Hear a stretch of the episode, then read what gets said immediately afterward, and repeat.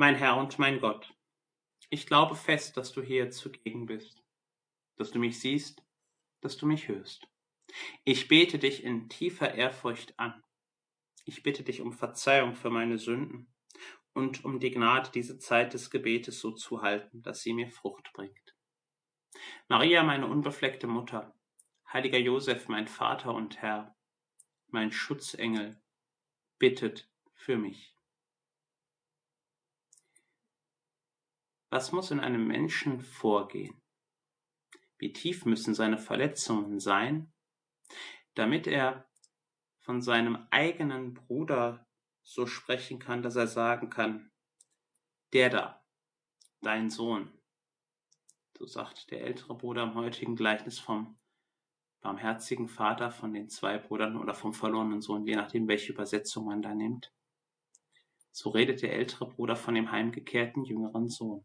So spricht er seinen Vater an. Der da, dein Sohn. Er will mit diesen Menschen nichts mehr zu tun haben. Verbittert, verärgert, zutiefst verletzt. So klingt das, was wir durch deinen Mund her heute hören dürfen.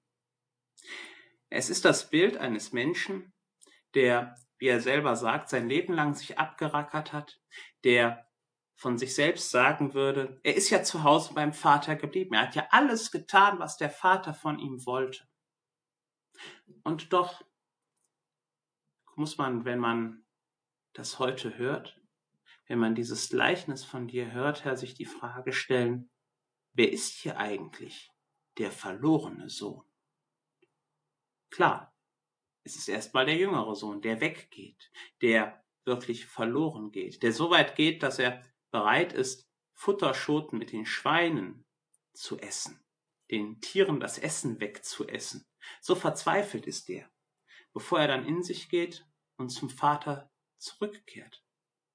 Und zwar nicht, um zu sagen, ich möchte gerade ein großes Fest haben, sondern ganz im Gegenteil. Der sagt, ich bin jetzt da, um als Tagelöhner zu arbeiten, denn ich bin nicht mehr wert, der Sohn zu sein.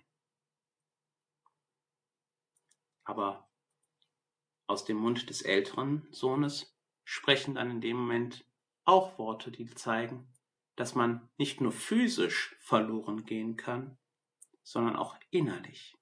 Denn genau diesen Weg ist der ältere Sohn gegangen. Er ist innerlich verloren. Er hat äußerlich alle Regeln befolgt, all die Dinge getan, die der Vater gewollt hat. Er hat nach außen hin dafür gesorgt, dass sein Leben aussieht wie das vom Vorzeigesohn. Fleißig, tätig, hat auch sicherlich viel gearbeitet, hat sich auch sicherlich abgerackert. Aber was noch viel wichtiger gewesen wäre, das Herz, die eigentliche Person Mitte, die ist von Tag zu Tag, von Minute zu Minute weggelaufen. Vermutlich, so wenn man sich das anhört, was er sagt, kann man davon ausgehen, dass er seinen kleinen Bruder beneidet hat.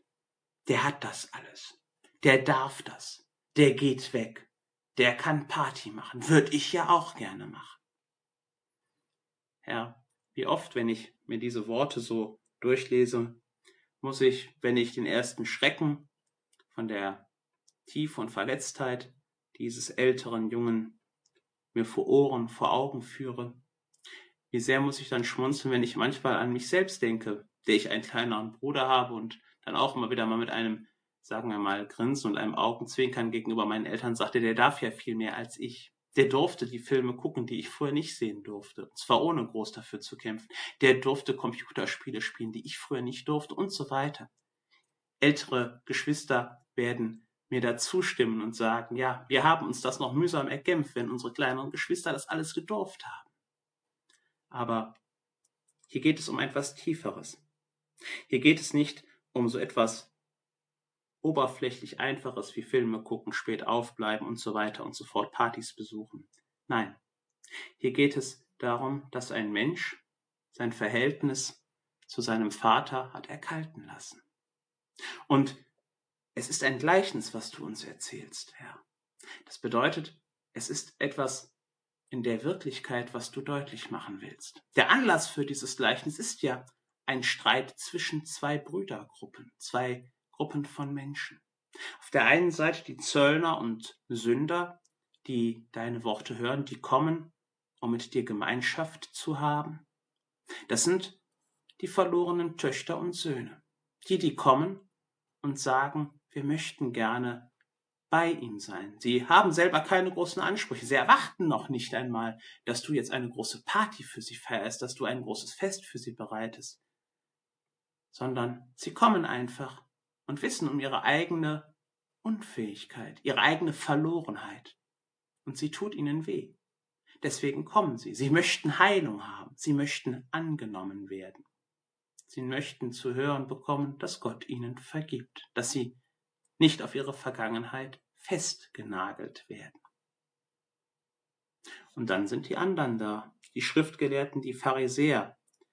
Wahrscheinlich nicht so schwarz-weiß, wie ich es gerade hier male. Es gibt bestimmt auch unter ihnen Menschen, die das verstanden haben, wie zum Beispiel Josef von Arimathea, die das Evangelium gehört haben und es begriffen haben, die verstanden haben, was du damit sagst. Aber der Großteil derer, die heute da sind, die beschweren sich und sagen, wie kann der nur mit Sündern und Zöllnern essen? Wie kann der nur sich auf die Seite von denen stellen? Wie kann das denn sein? Wir haben alle Gesetze gehalten. Wir haben uns immer an das Gebot Gottes gehalten. Und doch ist genau das Gleiche, wie es bei dem älteren Sohn zu lesen, zu erfahren ist. Es ist ein äußeres Tun gewesen das innere Herz, die eigentliche Person Mitte, die Liebe zum Vater, die eigentlich sich darin äußern müsste, sich mitzufreuen, dass die anderen zurückkehren, mit dabei zu sein, diese Versöhnung mitzufeiern. Das zeigt, wie weit jemand weg ist, wie weit sich jemand vom Vater entfernt hat. Das Evangelium des heutigen Tages endet ja auch ganz abrupt mit der Anrede des Vaters an seinen älteren Sohn, wo er sagt, aber muss doch ein Fest feiern und sich freuen, denn dieser dein Bruder war tot und lebt wieder. Er war verloren und ist wiedergefunden worden. Herr, ich kann mir vorstellen, wie du dich genau an die Pharisäer in dem Augenblick wendest und mit einem bittenden Blick sie ansiehst, um ihnen deutlich zu machen, dass der Vater im Gleichnis du bist. Du bist derjenige, den der Vater vom Himmel her gesandt hat, um die Verlorenen zu holen, um die Verletzten zu verbinden, um das Volk wieder mit der heilbringenden Nähe und Gegenwart Gottes zu erfüllen und dass sie sich bekehren sollen. Im Benediktus heißt es, dass der Heiland derjenige ist, der das Volk mit der Erfahrung des Heils beschenkt in der Vergebung der Sünden. Es ist gerade das, das große Rätsel, das große Dunkel, was auch noch im Neuen Testament zu sehen ist. Was passiert mit den Menschen, die dieses Heil nicht annehmen können, weil sie denken, sie seien schon heil? wie der ältere Sohn. Sie hat, er hat ja schon alles richtig gemacht. Warum sollte er sich umkehren? Warum sollte er sich freuen, wenn auf einmal der andere, der es ja aus seiner Sicht viel einfacher hatte, nun doch zurückkommt und genauso behandelt wird, ja sogar besser behandelt wird aus seiner Sicht als er? Wie sollen Menschen das Heil erfahren, das hier in der Vergebung der Sünden besteht, wenn sie aus ihrer Sicht überhaupt keine Sünden begangen haben? wenn da überhaupt nichts ist, was zu heilen ist.